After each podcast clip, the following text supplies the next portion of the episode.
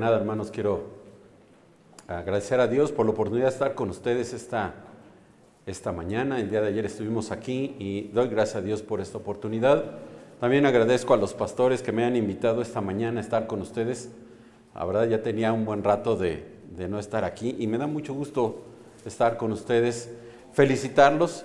Quiero felicitar a la iglesia por estos 17 años de vida, están llegando a la madurez casi, están terminando la adolescencia y le doy gracias a Dios por ustedes, porque sé que Dios está con esta iglesia y que Dios le está bendiciendo y que seguirá adelante mientras Él lo permita en esta tierra.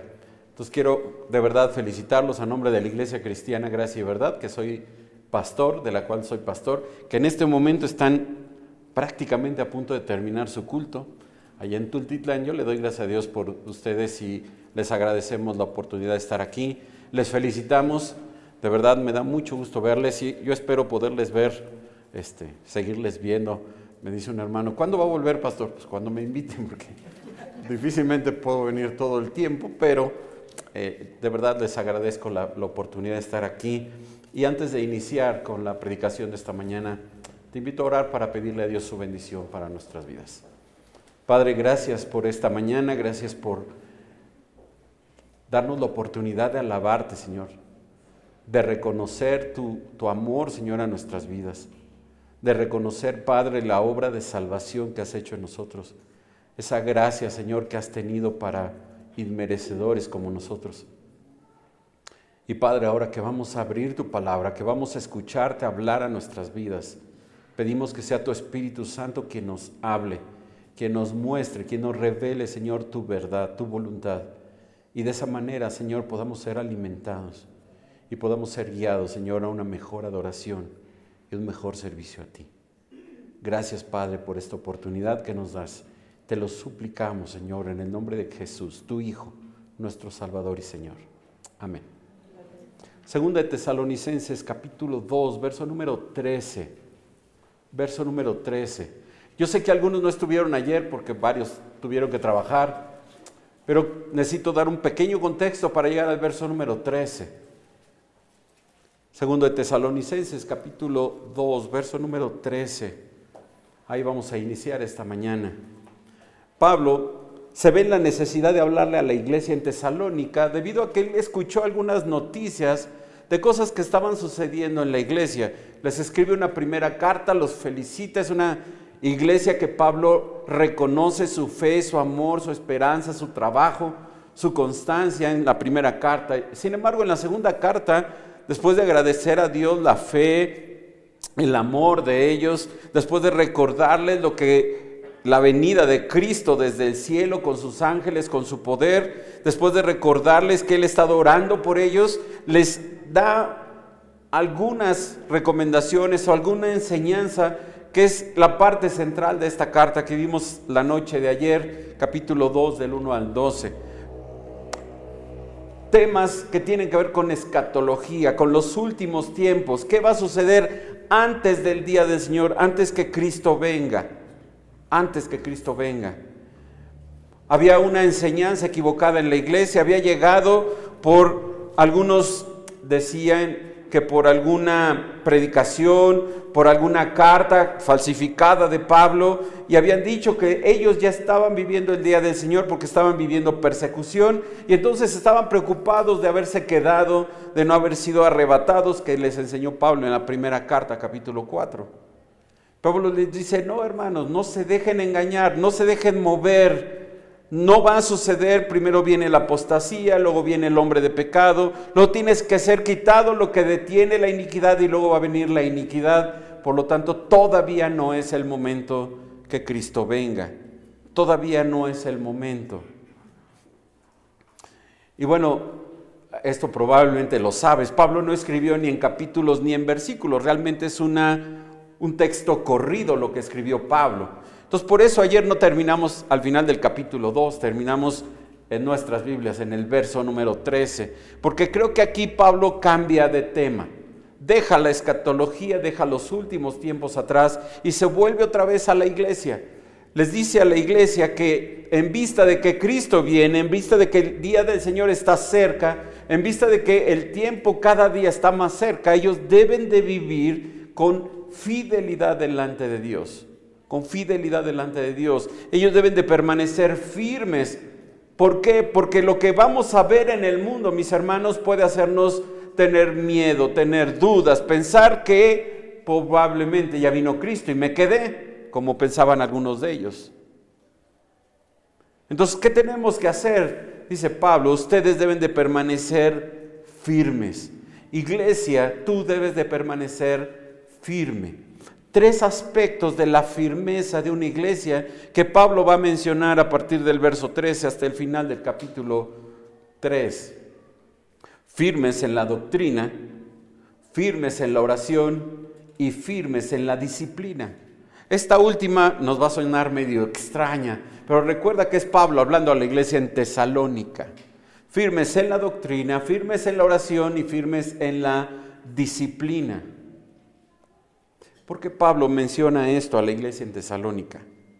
Bueno, no solo se lo menciona a ellos, Dios también lo menciona a nosotros. Una de las cosas que la iglesia no debe de perder de vista son las cosas básicas, básicas de una iglesia. A veces nos metemos en tantas cosas como iglesia, y lo digo como pastor, que nos olvidamos de los aspectos básicos de la iglesia. Pensamos es que hay que tener actividades para jóvenes y entonces preparamos campamentos, talleres, conferencias y hacemos un montón de cosas porque nuestros jóvenes necesitan escuchar y es cierto, es cierto. Los jóvenes, las mujeres, los hombres, los niños necesitan conocer, escuchar de la palabra de Dios. Eso es verdad. Pero a veces vamos hacia las cosas superficiales, a las cosas de afuera y no vamos a lo más importante. A dos aspectos, creo yo, muy básicos, o tres, que son los que menciona Pablo aquí, tres aspectos básicos de toda iglesia la enseñanza de la escritura, la oración y la disciplina. Cuando los discípulos se enfrentaron con un problema allá en Hechos capítulo 6, ¿te acuerdas? Había algunas viudas que eran desatendidas, las viudas de los griegos, porque las viudas de los judíos pues, eran mejor atendidas, les daban mejores desayunos, mejores comidas en comparación con las de los griegos. Entonces las viudas griegas se enojaron, dijeron, ¿por qué? ¿Por qué? Y todos los discípulos dicen, Ay, ¿y ahora qué hacemos? Bueno, vamos a la congregación y fueron a la congregación, había más de cinco mil para este momento, y van a la congregación y les dicen, hermanos, necesitamos ayuda porque nosotros tenemos que atender lo más importante, dos cosas, la oración y el ministerio de la palabra. Dos elementos vitales en la iglesia, vitales. A veces los dejamos pasar por alto. A veces incluso a la hora de predicar dices, bueno, pues lo que sea, los hermanos ya me conocen y predico cualquier cosa. No, no. La predicación fiel de la palabra de Dios es vital para el crecimiento de la iglesia. La iglesia no ha crecido porque somos astutos para evangelizar o porque somos atractivos y la gente viene porque nos ve bonitos y dicen, ah, yo quiero pertenecer a ese, ese grupo. No, la, la gente viene a la iglesia porque se predica la palabra de Dios fielmente. ¿Y sabes cómo llegamos a eso? Por medio de la oración. Cuando descansamos en el poder, en la gracia de Dios, y le decimos, Señor, no podemos hacerlo nosotros, hazlo tú en nosotros. Y Él lo hace. Y la disciplina y la disciplina. Un capítulo que casi siempre nos brincamos del libro de los Hechos es el capítulo 5. El capítulo 5 del libro de los Hechos habla de dos, un matrimonio, Ananías y Zafira. ¿Qué hizo el Señor con ellos? Disciplina. ¿Qué le mostró a la iglesia a Dios? Disciplina. Disciplina. Y Pablo nos va a hablar de estos tres elementos en estos versículos. Verso número 13, segunda de Tesalonicenses 2.13. Pero nosotros, dice Pablo, yo, mis compañeros en el ministerio, debemos siempre dar gracias a Dios respecto a vosotros, hermanos amados por el Señor. Los tesalonicenses eran un motivo de gozo, pero también un motivo de gratitud de Pablo hacia Dios. Pablo sentía una fuerte obligación de dar gracias, de dar siempre gracias a Dios respecto a ellos pues eran sus hermanos, eran amados por el Señor. Aunque fueran odiados y perseguidos por sus enemigos, el Señor los amaba. Y Pablo y sus compañeros, Timoteo y Silas o Silvano, como dice el verso 1 del capítulo 1, ellos los amaban, los amaban. Algo que nunca debes de olvidar es que Dios te ama. La iglesia nunca debe de olvidar que son amados por el Señor. Y ese amor Dios lo demostró al enviar a su Hijo. Sigue Pablo diciendo, mismo versículo, de que Dios os haya escogido desde el principio para salvación mediante la santificación por el Espíritu y la fe en la verdad. Esta es la razón del gozo y de la gratitud de Pablo, porque Dios los había escogido para salvarlos desde la eternidad pasada. Y esto habla de la elección soberana de Dios. La tenemos allá en Efesios 1.4, cuando Pablo dice que Dios los escogió desde antes de la fundación del mundo para que fuesen santos y sin mancha, para que los adoptara como hijos suyos. Dios escogió a la iglesia, Dios seleccionó a la iglesia no basado en el amor que pudiéramos nosotros tener por Él, ni en ningún mérito que cada uno de nosotros pudiera tener, sino debido al amor incondicional que Dios tiene por su iglesia. Dios no te escogió porque dijo, ah, me vas a amar un montón y te voy a escoger. No, te escogió porque no merecía ser escogido y Dios te escogió. Es iniciativa de Dios el escoger. El hombre no escoge a Dios, el hombre no busca a Dios, el perdido no puede buscar a Dios, está totalmente perdido. Efesios 2 está muerto en sus delitos y pecados y tiene que obrar Dios y Dios escoger al pecador, rescatarlo de esa condición y llevarlo a su casa y sentarlo en su mesa y llamarle hijo. Eso es lo que Dios hizo por nosotros. ¿Cuándo lo hizo? Desde la eternidad pasada. Desde la eternidad pasada. Dios es quien escoge para salvación. Dice Pablo, mediante la santificación por el Espíritu y la fe en la verdad. Estos son los medios por los cuales Dios efectúa la salvación. Es la obra del Espíritu Santo que aparta a los hombres elegidos para vivir de manera santa, separados del pecado. El Espíritu Santo es quien regenera, habita, bautiza al cristiano, al hombre, para que pertenezca al cuerpo de Cristo. Es el Espíritu Santo quien hace la obra de salvación en nosotros. ¿Qué tenemos que pedirle al Señor cuando queremos orar por un incrédulo? Esto, que el Espíritu Santo abra la obra de salvación en sus vidas. Que el Espíritu Santo abra su entendimiento y que la persona pueda entender lo que Cristo vino a hacer por ellos en la cruz. Dice Pablo, verso 14, que Dios los llamó mediante su evangelio, el evangelio que Dios había depositado en él para predicar, para alcanzar, dice, la gloria de nuestro Señor Jesucristo. Lo que Pablo quería es que ellos pudieran alcanzar la gloria de Jesucristo. ¿Cómo lo hacía Pablo? Predicando el evangelio de Dios, el evangelio que Cristo, que Dios había depositado en él. Veíamos ayer Romanos 17, 10. Así que la fe viene por el oír y el oír por la palabra de Dios que tenemos que predicar, que predicaba Pablo. La palabra de Dios, el mensaje del Evangelio respecto a Cristo. Que tiene que escuchar la gente que nunca ha escuchado el Evangelio de Cristo. Hace rato me preguntaba un hermano, es que yo comparto mi testimonio, sí hermana, está bien, lo decíamos ayer, pero más importante es compartir lo que Dios ha revelado en su palabra lo que Dios ha revelado, porque aquí hablamos de Cristo, mi testimonio habla de mí, y la Biblia habla de mi Señor, de aquel que vino a dar su vida por mis pecados. Verso 15, así que hermanos, sigue Pablo diciendo, estad firmes y retened la doctrina que habéis aprendido, sea por palabra o por carta nuestra. Los tesalonicenses, la iglesia en Tesalónica debía mantener firme su posición presente de fe en Dios, de cuidado por los hermanos, de amor por los hermanos y de esperanza en el regreso inminente de Cristo. Mis hermanos, debemos de estar firmes porque Cristo viene pronto. ¿Cuándo? No sé. Pero Cristo viene pronto por su iglesia. ¿Qué pasaría si viene hoy Cristo? ¿Estás listo? ¿O dejaste pendientes para mañana? Tienes que terminar de, no sé, este, hacer un, un, trabajo en tu casa. Dejaste pendiente un, oficio que hacer en tu, en tu trabajo. Dejaste pendiente algo que tenías que entregar. Y dices, híjole, ¿qué voy a hacer? No terminé y vino Cristo.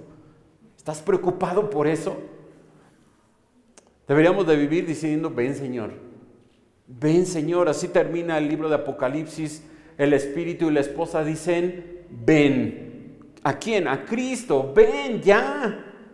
Mira, si viene Cristo, se acabaron tus problemas, las reumas, los achaques, todos los problemas que tienes ahorita en tu casa, en tu trabajo, en tu escuela, en tu negocio, todo se acabó.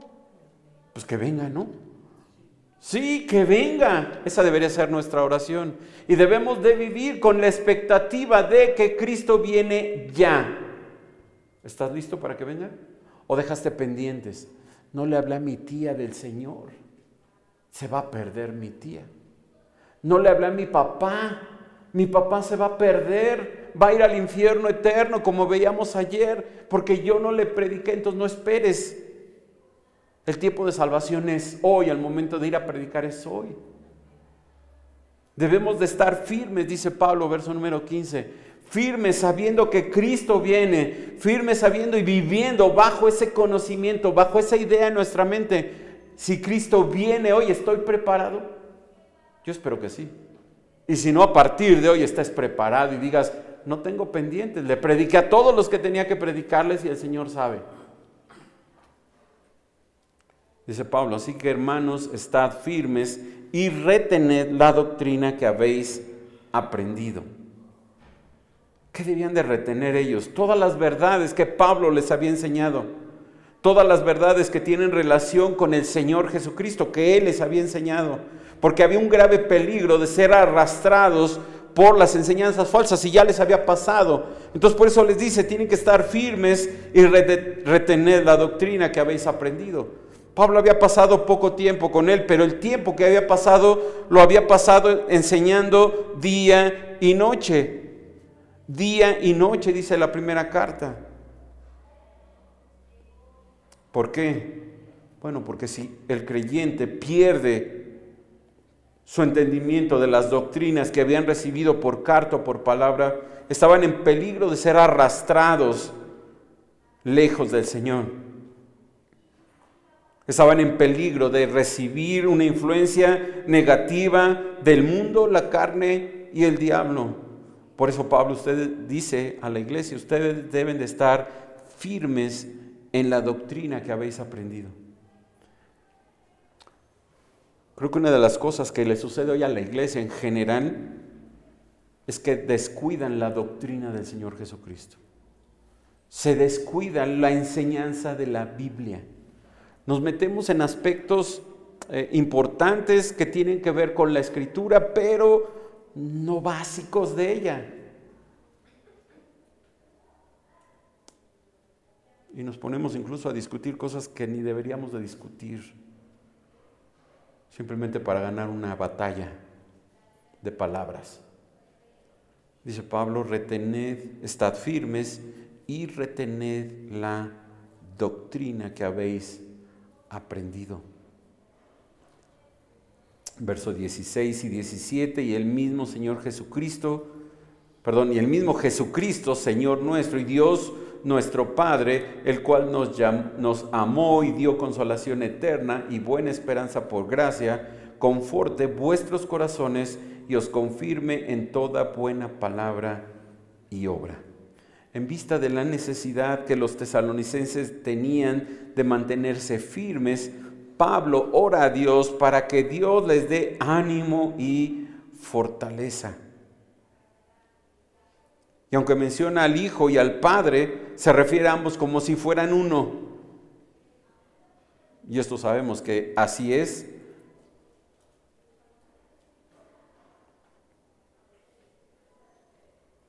El amor y, la gracia de Dios son el fundamento de la consolación que Pablo estaba pidiendo para ellos. Cualquier dificultad presente o temporal necesitaba tener consolación eterna. Consolación eterna. Dios da esperanza buena, dice Pablo, esperanza buena para que los creyentes reconozcan, se aseguren de que su Salvador regresará por ellos, regresará victorioso. Nuestra esperanza es que Cristo viene, mis hermanos. Una de las cosas que debemos recordar cuando mostramos el Evangelio no es solamente que Cristo vino y murió por las personas, por el pecador, sino principalmente que Cristo hoy está vivo y pronto regresa. Pronto viene. Esto era lo que los discípulos entendieron allí en Hechos capítulo 1. Acompáñame a Hechos capítulo 1, por favor. Nuestro Señor Jesucristo resucita un día domingo y pasa con sus discípulos aproximadamente 40 días. Dice el verso número 3, Hechos 1, 3. Y dice el verso número 6, los que se habían reunido, los discípulos, aproximadamente 120 personas, por lo que dice un poco más adelante el verso número 15, le preguntaron y le dijeron, Señor, verso 6, ¿restaurarás el reino a Israel en este tiempo? En otras palabras, Señor, ¿cuándo regresas? Tú eres el rey, ¿no? Ellos sabían que Él era el rey. ¿Cuándo vas a volver, Señor? Y Jesús les responde, no os toca a vosotros saber los tiempos o las sazones que el Padre puso en su sola potestad, pero recibiréis poder cuando haya venido sobre vosotros el Espíritu Santo y me seréis testigos en Jerusalén, en toda Judea, en Samaria y hasta lo último de la tierra. En otras palabras, Jesús les dijo, ustedes no necesitan ese conocimiento. Ustedes no necesitan saber cuándo vengo. Ustedes no necesitan saber cuándo se va a instaurar el reino de Dios en esta tierra. Lo que necesitan es el poder suficiente para ir y ser testigos. Eso es lo que necesitan. Pero ellos sabían que Cristo venía, estaban seguros de que iba a venir. Incluso un poco más adelante, los ángeles que se pusieron junto a ellos, verso número 11, les dijeron, varones galileos, ¿por qué estáis mirando al cielo? Este mismo Jesús que ha sido tomado de vosotros al cielo, así vendrá como le habéis visto ir al cielo. En otras palabras, no duden que venga, viene. Él viene. No sabemos cuándo y no necesita saber cuándo necesita saber que viene. Esa es nuestra esperanza. Los discípulos lo creyeron. El mismo Pablo pensaba que Cristo venía cuando él estaba con vida. Lo menciona ahí en 1 Tesalonicenses 4, cuando habla del arrebatamiento. Esa es nuestra esperanza, que Cristo viene, que Cristo viene. Esa esperanza, dice el verso 17, conforte vuestros corazones y os confirme en toda buena palabra y obra. Ellos necesitaban ser consolados, animados. Este verbo conforte sugiere consuelo y ánimo y a veces se utiliza en la Biblia o significa en la escritura exhortar. Y a la luz de la preocupación creada por la información equivocada relativa al día del Señor, ellos necesitaban ser animados, consolados, exhortados pero también ellos necesitaban la gracia de Dios para hacer que estuvieran firmes y estables. ¿En qué? Bueno, en toda buena palabra y obra. En toda buena palabra y obra. Obviamente buena porque se hace para el Señor. Y habla de palabra, pero también habla de obra. No solo lo que decimos, sino también lo que hacemos lo que hacemos. Esta es una de las muchas bendiciones que Dios, que Pablo da en una de sus cartas. Aquí busca el poder de Dios con base en su amor y su gracia para animar y fortalecer a la iglesia, sobre todo cuando ese creyente está pasando por la prueba, para que mientras dure la prueba él se mantenga firme. ¿Por qué? Porque Cristo viene. Porque Cristo viene.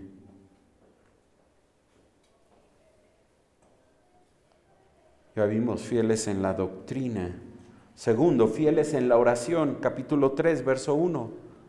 fieles en la oración. Por lo demás, hermanos, orad por nosotros para que la palabra del Señor corra y sea glorificada, así como lo fue entre vosotros.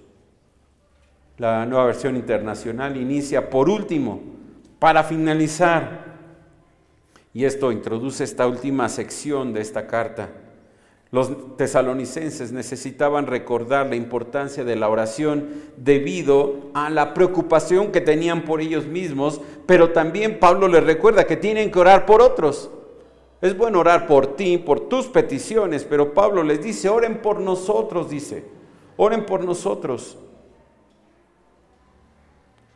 Pablo manda a los hermanos a orar por ellos. Los apóstoles tenían necesidades, hermanos. Voy a mencionar algo. Tus pastores tienen necesidades. Necesitan tu oración. Ellos necesitan tu oración.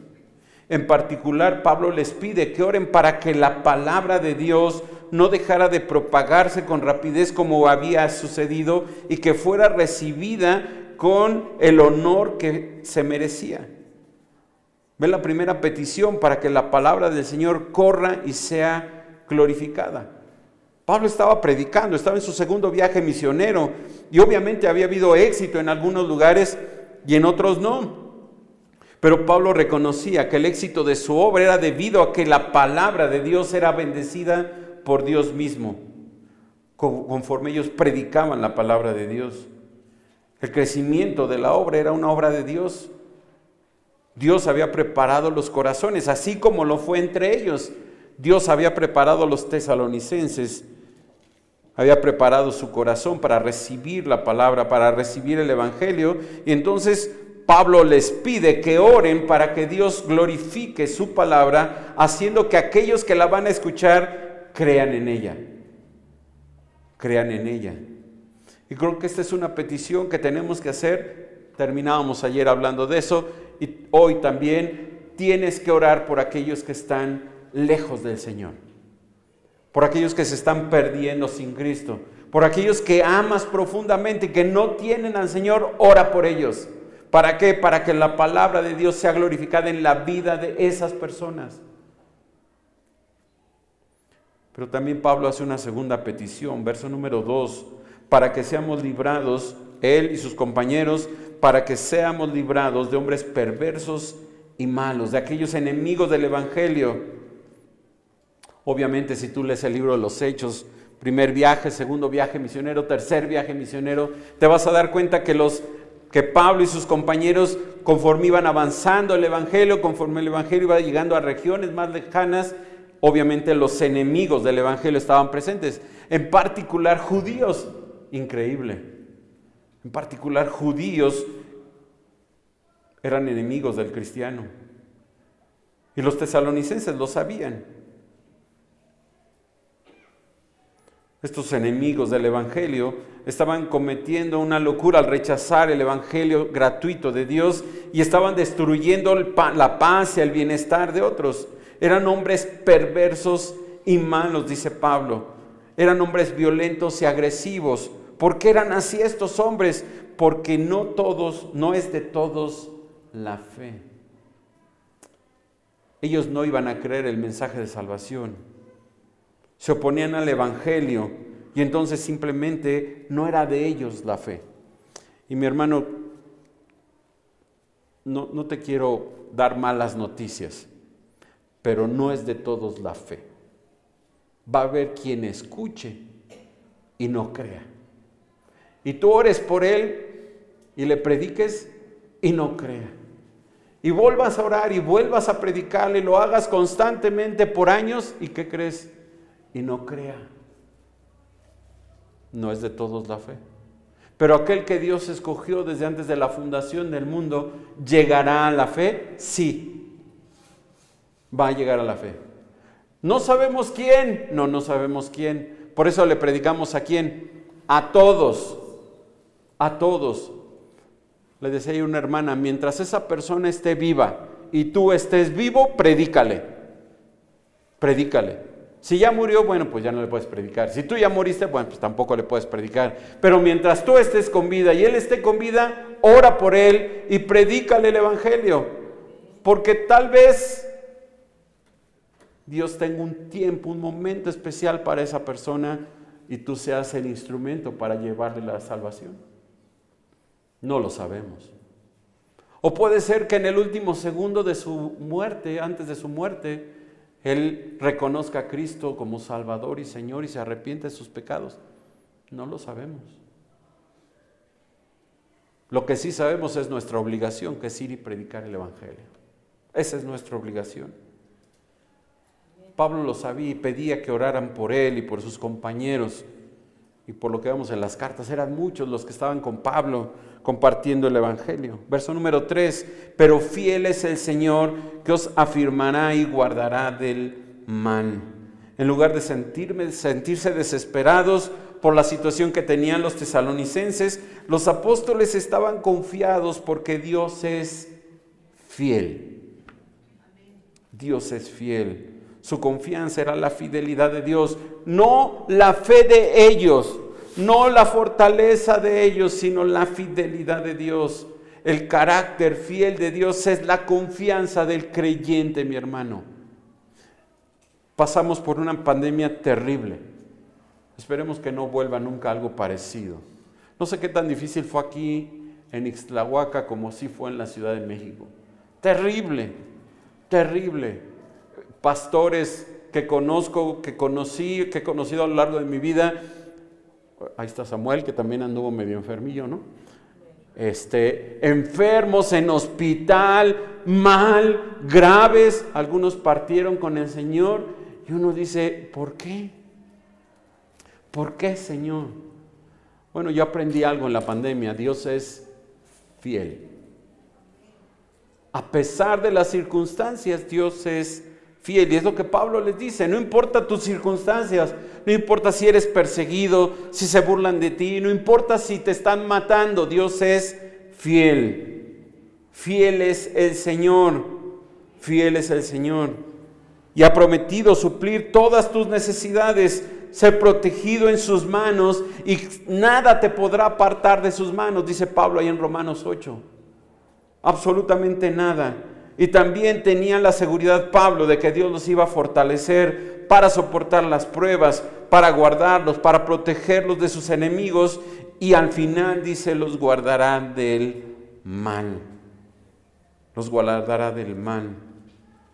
Jesús oró allá en Juan 17, Señor no te ruego que los quites del mundo, sino que los guardes del malo, del malo, de Satanás. El mundo hoy está en el poder de Satanás. ¿Sabes quién nos guarda? Dios. Dios. Dos versículos para reforzar este punto. Juan capítulo 10, por favor. Evangelio de Juan capítulo 10. Jesús está hablando respecto a que Él es el buen pastor al principio del capítulo. Y al final, un poco, un poco adelante, les dice allá en el verso número 27, Juan 10, 27. Mis ovejas oyen mi voz y yo las conozco y me siguen y yo les doy vida eterna y no perecerán jamás ni nadie las arrebatará de mi mano. ¿Alguna duda? Bueno, vamos a suponer que si hay alguna duda, ¿no? Mi Padre que me las dio es mayor que todos y nadie las puede arrebatar de la mano de mi Padre. ¿Alguien tiene dudas? Bueno, Jesús termina diciendo, yo y el Padre uno somos. ¿Habrá alguien que nos separe del amor de Dios? Romanos capítulo 8, por favor. Romanos capítulo 8. Un libro, una carta, un capítulo muy importante que yo espero que hayas leído anteriormente. Verso 30, eh, Híjole, yo lo leería completo, pero no me da tiempo. Verso 33, ¿quién acusará a los escogidos de Dios? Dios es el que justifica. ¿Quién es el que condenará? Cristo es el que murió, más aún el que también resucitó, el que además está a la diestra de Dios, el cual también intercede por nosotros. ¿Qué dice Pablo aquí? Que Cristo está vivo, que resucitó, que está sentado a la diestra de Dios y que no está simplemente esperando a regresar, está intercediendo por quién? Por nosotros. ¿Quién nos separará del amor de Cristo? Tribulación, angustia, persecución, hambre, desnudez, peligro o espada. ¿Habrá algo? ¿Habrá algo? Como está escrito, por causa de ti somos muertos todo el tiempo, somos contados como ovejas de matadero. En otras palabras, el cristiano vive en estas condiciones, tribulación, angustia, persecución. Todas esas son normales en la vida del creyente. Pero, dice Pablo, verso 37, antes en todas estas cosas, ¿en cuáles? Pues en estas, tribulación, angustia, persecución. Todas estas cosas somos más que vencedores por medio de aquel que nos amó, por lo cual estoy seguro de que ni la muerte, ni la vida, ni ángeles, ni principados, ni potestades, ni lo presente, ni lo porvenir, ni lo alto, ni lo profundo, ni ninguna otra cosa creada nos podrá separar del amor de Dios que es en Cristo Jesús, Señor nuestro.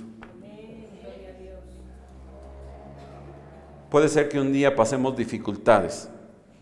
Puede ser que un día tengamos tribulaciones. Puede ser que un día incluso llegue la muerte de alguien por su fe.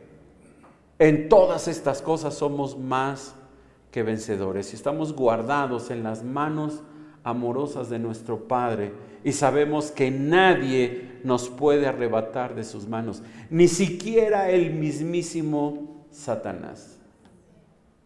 No puede hacerlo.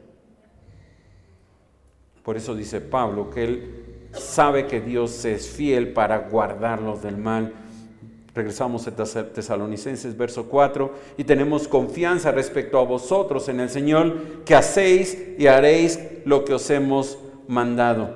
¿Qué pidió Pablo? Que estuvieran firmes y retuvieran la doctrina, que oraran por él para que la palabra de Dios fuera predicada y sabía, tenía la confianza de que ellos iban a obrar de esa manera.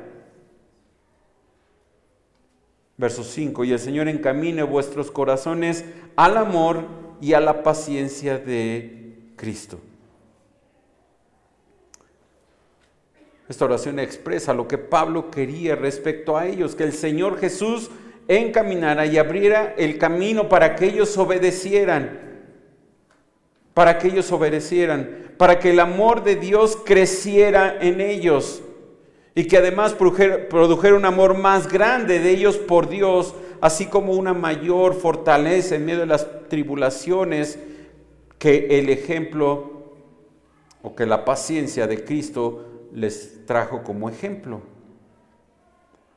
Pedro habla ya en su primera carta del ejemplo de Cristo en las pruebas. Acompáñame a la primera carta de Pedro, por favor. Primera de Pedro, capítulo 5 perdón, 1 de Pedro capítulo 2, 1 de Pedro capítulo 2, verso número 20, 1 de Pedro 2, 20.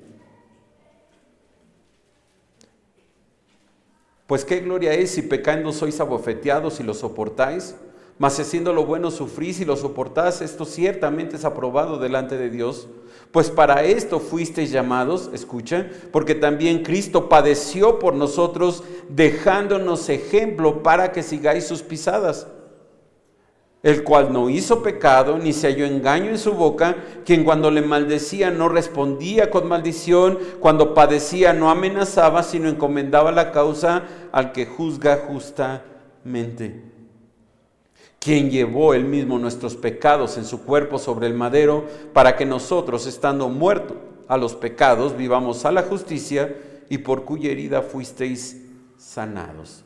Cristo nos dejó ejemplo de cómo debemos de padecer, de cómo debemos de soportar el sufrimiento.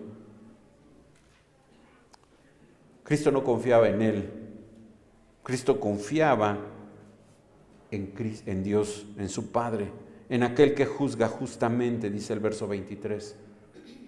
Y es lo que Pablo desea que los creyentes hagan. Él sabe la importancia de que ellos vivan rectamente, fielmente delante de Dios. Y ya vimos fieles en la doctrina, fieles en la oración y por último fieles en la disciplina. El error doctrinal relacionado con el día del Señor había conducido una conducta desordenada en la iglesia. Había algunos que habían dejado de trabajar. Y entonces dijeron, bueno, si ya Cristo viene, ¿para qué trabajo? Que me mantenga la iglesia. Eso hicieron. Se volvieron perezosos, se volvieron holgazanes. Y entonces Pablo va con fuerza contra este problema en la iglesia. Y no digo que aquí suceda. En la iglesia en Tesalónica sí sucedía. Había quienes no querían trabajar. Verso número 6. Pero os ordenamos, hermanos, en el nombre de nuestro Señor Jesucristo, que os apartéis de todo hermano que ande desordenadamente y no según la enseñanza que recibisteis de nosotros. Esta es una orden, una orden, no es una sugerencia. Se deben de apartar de algunos hermanos. Esto significa que eran creyentes. Pero Pablo les llama hermanos a pesar de tener la autoridad apostólica, les recuerda que es uno como ellos en la familia de Dios, que no porque anda desordenado deja de ser hermano de él y de ellos. Había algún grupo, una minoría de miembros de la iglesia que se estaban portando mal. Y Pablo les recomienda disciplinar a estos hermanos que estaban equivocados. El encargo viene en el nombre del Señor Jesucristo. Esto significa que Cristo aprueba la disciplina en su iglesia y cualquier acto de indisciplina el Señor lo reprueba.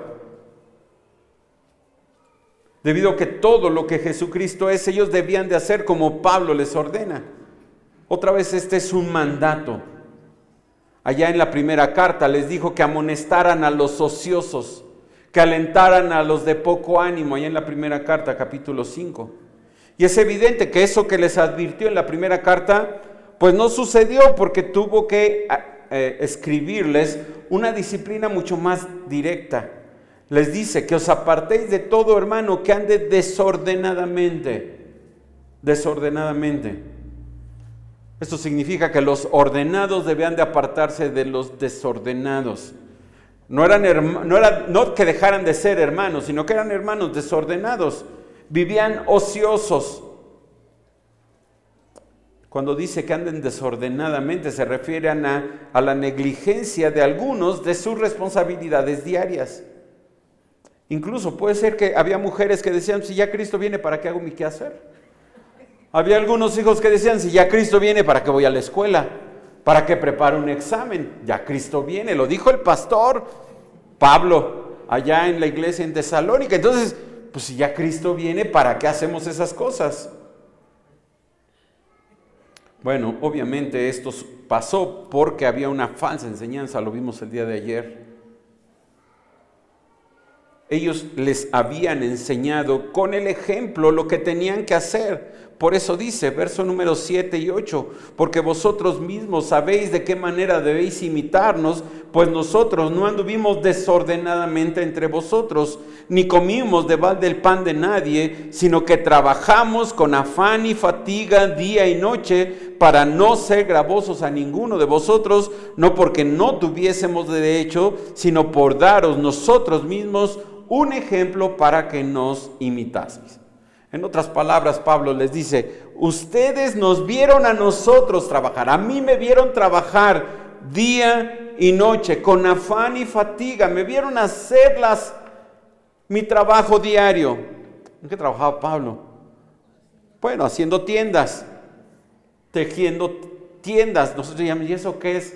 Bueno, recuerda que allá no había hoteles y por lo general la gente que viajaba se quedaba al campo, en el campo libre o a campo abierto, y entonces tenían que tender unas especies de carpas.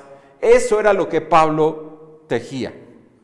Ananías y Zafira, no, eh, Aquila y Priscila, perdón, Ananías y Zafira murieron. Aquila y Priscila también tenían el mismo oficio de Pablo, tejían tiendas. Y diríamos, pues, ¿qué tanto podía ganar Pablo con eso? Pues mira, más o menos yo, yo pienso que era una especie de constructor de casas prefabricadas. ¿Cuánto ganara un constructor de casas prefabricadas el día de hoy? Ese era el salario de Pablo. Y lo hacía con afán y fatiga. No anduvieron, dice, desordenadamente entre vosotros. Nosotros, en nosotros, dice Pablo, vieron un ejemplo, un modelo para ustedes de cómo debían de trabajar. Pablo y sus compañeros nunca estaban de ociosos ni se daban a la holgazanería, a la pereza. Cuando Pablo no estaba tejiendo telas, probablemente tiendas, estaba probablemente enseñando, predicando, orando, visitando, aconsejando, exhortando, animando. No se la pasó tirado en el sillón diciendo, ay, ¿y ahora qué voy a hacer? No, tenía muchas cosas que hacer el apóstol y lo hacía. No anduvieron, dice, desordenadamente. No fuimos irresponsables. Nos ganamos la vida nosotros mismos. Dice, ni comimos pan de balde. Nunca nos aprovechamos de ustedes, dice Pablo. No es que no aceptaron regalos o alimentos de los hermanos, sino que se sostenían a ellos mismos. Ellos se ganaban el pan que comían con afán y fatiga. Ellos no querían ser gravosos en cuanto a sus finanzas personales a ninguno de los tesalonicenses. Pablo tenía la autoridad como apóstol de recibir apoyo económico, pero él optó por ganarse la vida con su propio trabajo para darle un ejemplo a ellos de cómo ellos debían de vivir. Él tenía el derecho, dice el verso 9, pero no lo hizo para darles a ellos un ejemplo, un ejemplo. La idea de Pablo aquí es que los cristianos no deben esperar que otra gente cuide de ellos, sino que deben de sostenerse a sí mismos tanto como sea posible. Si es posible que trabajes, mi hermano, a trabajar. Pero es que ya trabajo y no me alcanza, pues otro trabajo. Es que ya tengo dos trabajos, pues pídele al Señor que te dé sabiduría para que sepas guardar y utilizar lo que Él te da en tus trabajos. Porque tal vez lo que no tienes es sabiduría para la administración de tus finanzas. Puede ser. Pablo les dice, nosotros vieron en nosotros el ejemplo de cómo debían de hacerlo ustedes. Y ninguno podía decirle, no, Pablo, yo no vi. Él dice, todos ustedes vieron. Verso número 10, porque también cuando estábamos con vosotros os ordenábamos esto, si alguno no quiere trabajar, tampoco coma. Esta es una enseñanza de Pablo a ellos, esta es una orden de Pablo a ellos. Pablo no quería que olvidaran lo que él ya les había dicho, esta es una regla de la conducta cristiana. Si alguno no quiere trabajar, tampoco coma. Ahora, no estaba pensando Pablo en algunos hermanos que no podían trabajar y que estaban imposibilitados para trabajar, para que, órale, a trabajar, ¿no? Pobre hermano tirado en la cama por una, no sé, poliomielitis o una parálisis y ahora le vayas a trabajar. No, no puede trabajar. Él no puede hacerlo, pero quien puede hacerlo, dice Pablo, vaya y trabaje. Yo estoy seguro que el que estaba tirado en cama decía, yo me quiero parar a trabajar y no puedo. No puedo hacerlo. Estoy imposibilitado. Por eso dice Pablo, si alguno no quiere trabajar, no no puede, sino no quiere trabajar que no coma. Ningún cristiano que es capaz de trabajar y no quiere hacerlo debe ser mantenido por otros que trabajen por él. Y bueno, veo algunos jóvenes. Si el joven no quiere estudiar porque ya se cansó, la escuela es muy difícil. Si el joven no quiere estudiar y no quiere trabajar ni en casa ni fuera de casa, que no coma. Así dice. Y cualquier duda con el Señor, no coma. Si tu marido no quiere ir a trabajar, no porque no pueda, no quiere ir a trabajar porque está muy cansado él, está ya, ya los años le pesan, y no puede, no quiere trabajar, ¿qué? Que no coma. Que no coma. Así dice. Cualquier queja, mis hermanos, con Pablo y con el Señor. Yo no lo escribí. Yo no escribí esto. Aquí está. Verso 11, porque oímos que algunos de entre vosotros andan desordenadamente. Otra vez la misma palabra. Andan fuera de orden, no se disciplinan, no se ponen en el carril correcto, andan haciendo cualquier cosa. Dice, no trabajando en nada, sino entremetiéndose en lo ajeno. Y eso no, nos, eso no pasa. Eso no pasa, ¿o sí? No, no, no pasa. Es, aquí en Ixtlahuaca no, ni en la Ciudad de México. No, no, no. En todo México no sucede. Algunos entre ellos andaban desordenadamente. El problema es que en lugar de seguir el ejemplo de Pablo, había algunos que no estaban trabajando en nada para sostenerse. Pablo les había enseñado a trabajar, les había enseñado con el ejemplo, pero ellos andaban desordenadamente, no haciendo nada. Eso es interesante, no trabajando en nada. Estaban de verdad como holgazanes, haraganes. Esos, esos no existen en casa. Pero en Tesalónica había algunos de ellos, dice Pablo. Incluso dice, se metían en lo ajeno. En lugar de mantenerse ocupados, estaban metidos en asuntos de otros y no en sus propios asuntos. Hay gente así, ¿no? Hay gente así. En vez de preocuparse por ellos, se preocupan por ti. Pero no se preocupan por ti porque te interesen, sino se están metiendo en lo que no deben de meterse. Había hermanos así. Verso número 12, a los tales, dice Pablo, mandamos y exhortamos por nuestro Señor Jesucristo, otra vez, la exhortación, el mandato no viene directamente de Pablo, sino del Señor Jesucristo, que trabajando sosegadamente coman su propio pan. Literalmente que se pongan a trabajar. Eso dice, que se pongan a trabajar. ¿Para qué? Para que se ganen su propio pan y no expriman a otros, no, no intenten sacar beneficio de otros.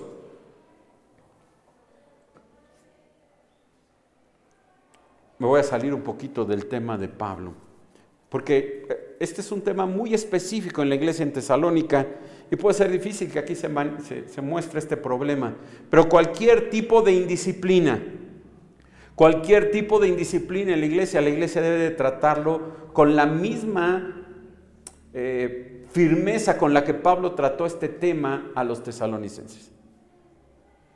Con la misma firmeza. Si hay algún hermano en la iglesia que anda desordenadamente teniendo una mujer que no es la suya, a ese hay que disciplinarlo.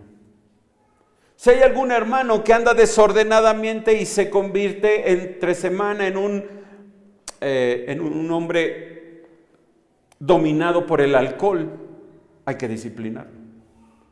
Si por ahí hay un hermano, una hermana, un joven que en lugar de tener una vida pura y recta delante del Señor tiene una y otra y otra novia o novio, hay que disciplinarlo en la iglesia. La disciplina es vital en la iglesia.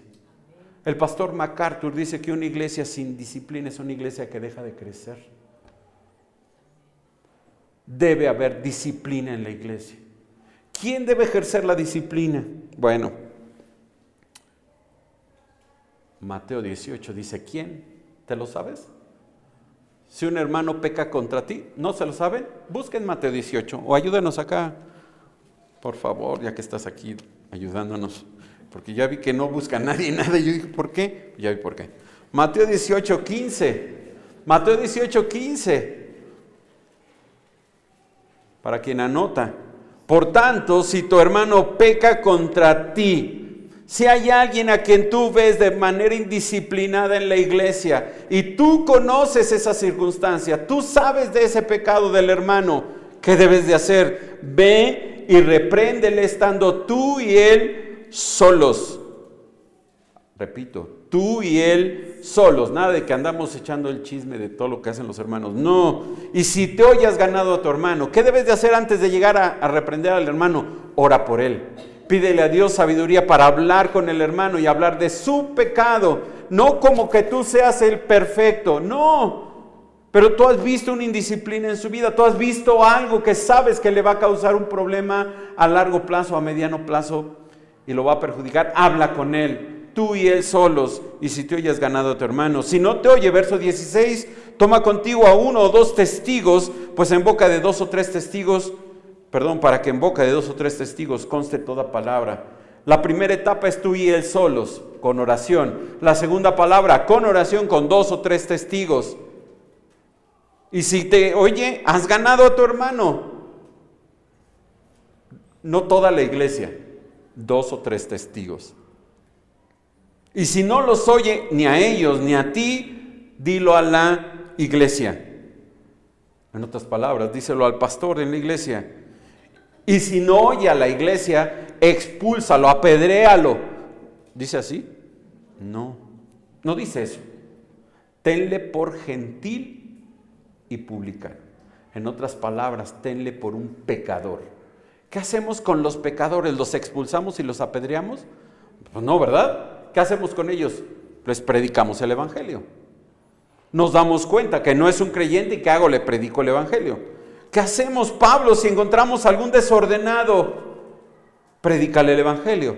Regresamos, capítulo 3, verso número 13. Y vosotros, hermanos, no os canséis de hacer el bien. En otras palabras, no dejes de hacer el bien a tus hermanos. A esta mayoría de hermanos fieles que había en Tesalónica, Pablo les exhorta a hacer lo que ellos sabían hacer, a seguir haciendo lo bueno, a pesar de los, del abuso de los desobedientes. Ustedes sigan haciendo lo bueno. Ellos son los irresponsables, pero Dios tratará con ellos. Ustedes no dejen de hacer el bien. Ya, sé, ya sé, yo sé que muchos cristianos de Tesalónica deben de echar a Pablo, ay Pablo, pero estamos cansados de sostenerlos a estos. ¿Cómo todavía nos pides que sigamos haciendo el bien? Pues sí, sí. Sé que están cansados de hacerlo, dice Pablo, de sostener a estos perezosos, de lidiar con ellos, pero ustedes no pueden dejar de hacer el bien. No pueden dejar de hacerlo.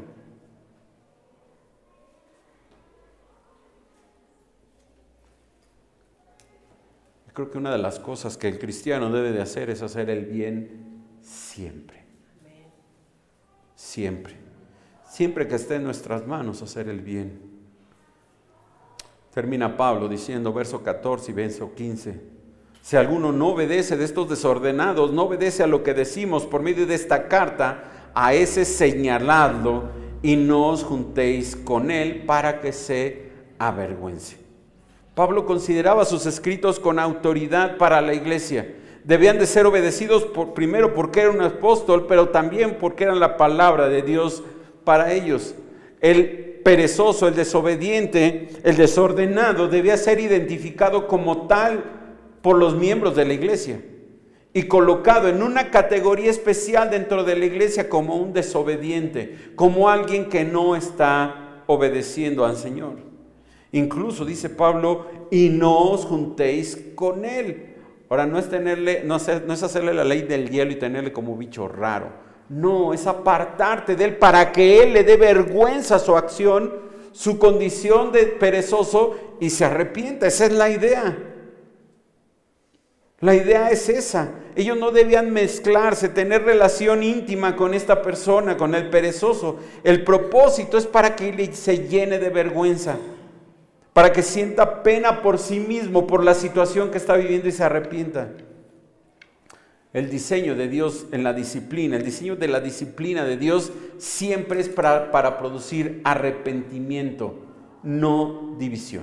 El propósito de Mateo 18 que leímos hace unos minutos no es dividir a la iglesia, sino es ganar al hermano, hacer que el hermano se arrepiente y se vuelva al Señor. Ese es el propósito, no dividir la iglesia. Estos cristianos que estaban obrando mal, Pablo quería que se arrepintieran de su desobediencia a Dios. Verso 15, mas no lo tengáis por enemigo, sino a molestarle como a hermano. No es tu enemigo, es tu hermano. Se está portando mal. Bueno, también tú en algún momento te has portado mal. También tú en algún momento has estado, has sido desobediente. También tú en algún momento has necesitado ayuda. Es en ese momento en que está Él. La disciplina entonces no debe de convertirse en desobediencia de aquellos que la aplican. Ellos debían de tratar al ofensor como hermano en Cristo. Y entonces, como está en Cristo, como es parte de mi familia en la fe, no tengo, no debería de tener ningún sentimiento negativo hacia mi hermano. ¿Está mal? Sí, está mal. ¿Debería de arrepentirse? Sí, debería de arrepentirse. Pero yo no lo voy a llevar al arrepentimiento. El Señor es quien lo va a llevar al arrepentimiento.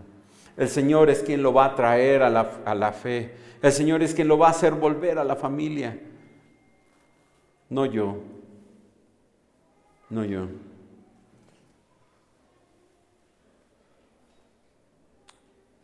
¿Por qué disciplinar, disciplinar en la iglesia? Bueno, porque ah, hacer que un hermano se vuelva a la familia es fabuloso, en lugar de que se pierda. No es castigar al hermano, sino verlo recuperar su lugar en la iglesia. Me gusta cómo lo dice Judas. Judas, busca por favor Judas.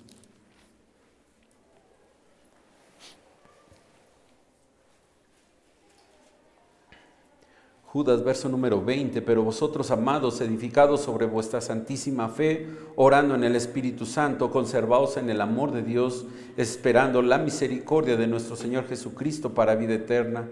A algunos que dudan, convencedlos. A otros salvad arrebatándolos del fuego, y de otros tened misericordia con temblor, aborreciendo aún la ropa contaminada por su carne. Pablo termina con una bendición ahí en Tesalonicenses para los hermanos. Es una oración de Pablo. Y dice el verso 16, y el mismo Señor de paz os dé siempre paz en toda manera, el Señor sea con todos vosotros. Sin la intervención del Señor, todas las exhortaciones del Pablo serían inútiles. Pablo nos ha exhortado a mantenernos firmes en la doctrina Pablo nos ha exhortado a mantenernos firmes en la oración. Pablo nos ha exhortado a mantenernos firmes en la disciplina en la iglesia. Todo esto es inútil si dejamos al Señor fuera de todo ello. Es Dios quien nos va a dar la capacidad de hacer todo esto para Él y para su gloria. Creo que las iglesias, nuestras iglesias, necesitan recordar lo básico la doctrina, la fe y la disciplina. Y todo esto no sirve de nada si el Señor no está en ella. Y lo que Pablo está pidiendo es eso, que el Señor sea con ellos, con esta iglesia en Tesalónica, que el Señor estuviera con ellos, que pudieran disfrutar de un compañerismo con Cristo, que pudieran tener una experiencia de una vida obediente y fiel a Dios y a su palabra Y bueno, termina Pablo, verso 18, la gracia de nuestro Señor Jesucristo sea con todos vosotros. Amén. Te damos muchas gracias, Padre, por la bendición que das a través de tu palabra a nuestras vidas. Gracias, Señor, porque es a través de ella, Señor, que somos exhortados a caminar, Señor, de la manera correcta, a vivir de una manera digna del llamado que tú nos has hecho a vivir, Señor, fieles delante de ti, fieles en nuestra doctrina, fieles en nuestra oración y fieles en nuestra disciplina. Y Padre, yo te pido lo mismo que Pablo, que tú seas con esta iglesia, con cada uno de mis hermanos. Y Padre, tu palabra sea la que toque sus corazones. Sea tu Espíritu Santo, Señor, quien les muestre tu verdad y les guíe, Padre, a una mejor adoración a ti y una mayor obediencia a tu palabra. Bendice, Padre, esta iglesia. Bendice a mis hermanos que son los pastores, a los hermanos que están al frente, Señor, de esta iglesia, a quienes sirven, a quienes han trabajado, Señor, todos estos años, Señor, para que tu obra, para que tu reino crezca, Señor, en este lugar.